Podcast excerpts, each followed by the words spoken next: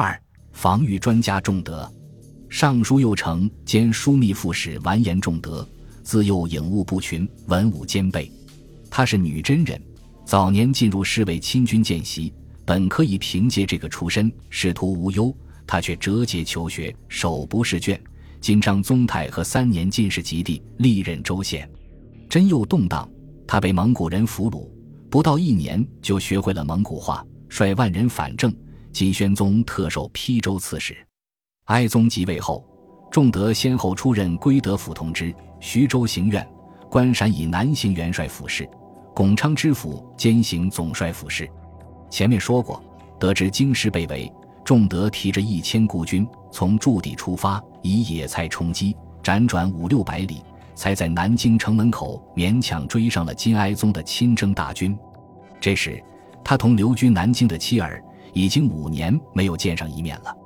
论忠诚、担当和能力，仲德都不愧史家的评价。南渡之后，一人而已。不过，这份辉煌履历中的另外两笔，很少有人注意。兴定初年，仲德出任邳州刺史，到任后，他增筑城壁，汇水还之。才把邳州城改造成一座设防要塞。正大初年，仲德出任徐州行院。徐州的条件比邳州稍好，城东西北三面都有黄河环绕，唯独南面地势平坦，缺乏掩护。仲德叠石为基，增城之半，不但加固了城墙，又疏浚护城壕，引来河水灌满，把徐州也改造成一座深沟高垒的要塞。可见。仲德拥有勇备筑城和野战筑城的丰富经验，尤其擅长因地制宜的城池防御。这样的人才在那个年代的历史记录中非常罕见。在蒙古一方，只有顺天万户张柔先后在宝州、亳州、杞县和大都修筑城防工事，也是金元之际一流的军事工程专家。在这个领域，仲德算是张柔的前辈，不像何达。陈和尚或官奴完颜仲德没展露过惊艳的战略才华，没打过漂亮的野战，更不是叱咤疆场的勇将。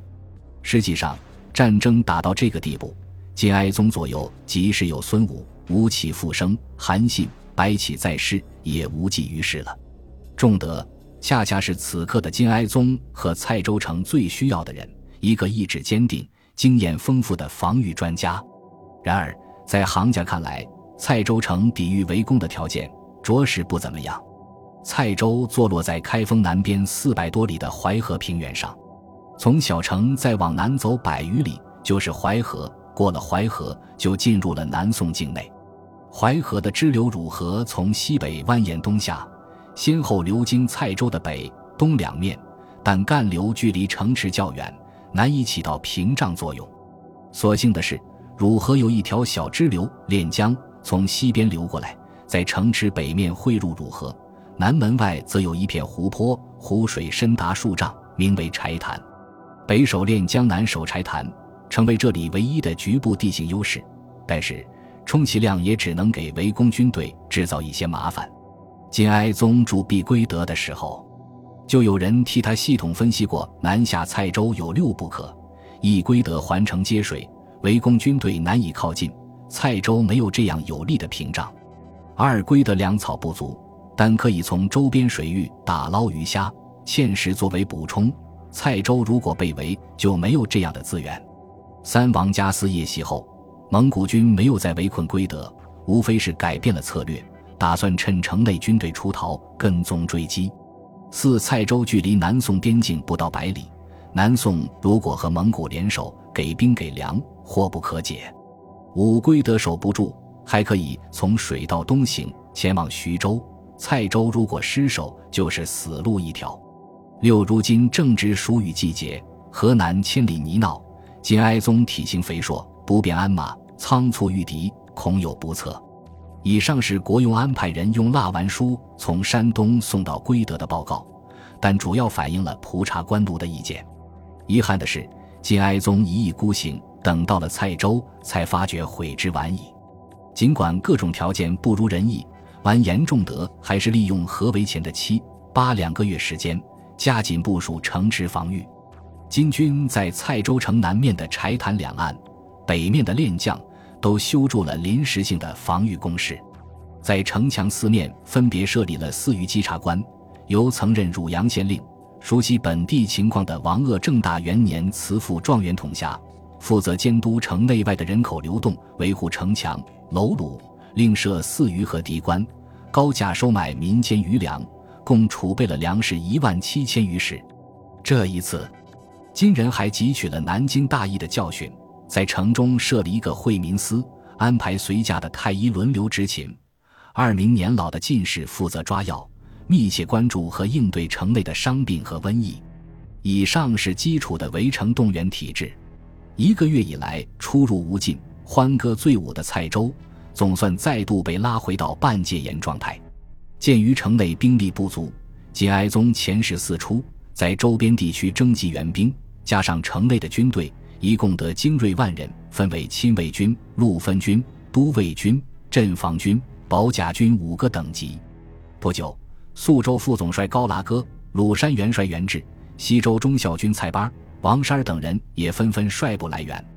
援兵越来越多，粮草反倒不服分配，只好一再拣选，将部分疲软军以及随军家属护送到附近州县救粮。节哀宗打算将剩下的精兵分为三等，并按等级发放口粮。上等军每月八斗，中等军六斗，下等军五斗。明目张胆的歧视性分配制度必然引发麻烦。完颜仲德设计了一套竞争分配机制，每五天举行一次全军范围的射箭比赛，用弓的距离一百二十步，用弩的距离二百步，每人十支箭。每射中靶心一箭，上三升麦；射到靶子上，即使偏了，也给二升麦。几轮比试下来，上军、中军实际得到了额外口粮。赛场外，各军都踊跃训练，那些技艺高超的射手，金哀宗亲自赐酒犒劳，还可以起到激励士气的额外效果。仲德还找出了一位军火专家束甲咬住，这是前南京南面元帅崔立之变后。他跟着儿子束甲塔师部逃到了归德，图丹四喜和束甲塔师部因未能救出两公，金哀宗一气之下下令处死。咬住却跟着哀宗一行来到了蔡州。如今，在仲德的极力推荐下，金哀宗不计前嫌，任命咬柱为工部侍郎兼军器监事，负责打造盔甲兵器，限期一月。咬柱生性不苟言笑，平时就经常冷着一张脸。人送外号“隔年笑”，但确实精通业务。这批装备及时完工，城内士气又为之一振。最后，仲德深知，为城中人的心理往往比城墙更脆弱，要死守蔡州，正面激励远远不够，必须有令行禁止的严明军纪。金末军队风气败坏，进入蔡州的各路人马，不是骄兵悍将，横行无忌，就是贪生怕死，不堪一战，甚至。同一群人往往兼备这两种品性。仲德和张天罡商量整肃纪律、收拾人心，首先从金哀宗身边的进士下手，杀鸡儆猴。恰好有四个人撞上了枪口，护卫女西列完出，进士局之长年和协烈，奉与陈谦，全进士局之长完颜太和。他们嫌蔡州生活条件太艰苦，经常吃不饱。表示要去北面的陈州救时，还公然口出怨言。张天罡当即下令，将四人押出城门，任其所知，就是不准回头。四人战战兢兢走到汝水南岸，就遇到了巡逻的蒙古游骑，无一幸免。城内军民听到这个消息，纷纷拍手称快。接下来，轮到臭名昭著的忠孝军遭到整肃。八月十日。忠孝军提控李德等十余名军官，骑马直接闯入尚书省驻地，扬言每月军饷不如以前丰厚，破口大骂，污言秽语不堪入耳。仲德下令将这些人五花大绑，押到兜堂，痛责六十大板。听说此事，节哀宗责备仲德：这支部队作战得力，如今正要仰仗他们，怎么不稍加优容，下手这么狠？仲德回答。危急存亡之秋，路人之功而引人之过，这是圣主的恩德。但是身为将帅，却不能宽纵属下，要做到小犯则决，大犯则诛。强兵悍卒，不管打仗如何生猛，都不可使一日不遵军法。官奴之变就是血淋淋的教训。如今必须不惜代价整肃纪律，一切赏赐之权都归圣主所有。至于处罚违法乱纪之徒，一切责任臣一人承担。金哀宗陷入了沉默。据说这番御前对话传出，军士闻之不惧，至于王不敢犯。八月五日，在蔡州城东北的建山亭前，金哀宗举行了一次阅兵，看到军威稍振，他多少心感宽慰。他身边的进士和大臣更是十分乐观。觉得蔡州可以长期坚守，完颜仲德的想法恰恰相反，在仲德心目中，蔡州只是一个中间站，可以从此继续往西，实现之前归取陕西巴蜀的战略宏图。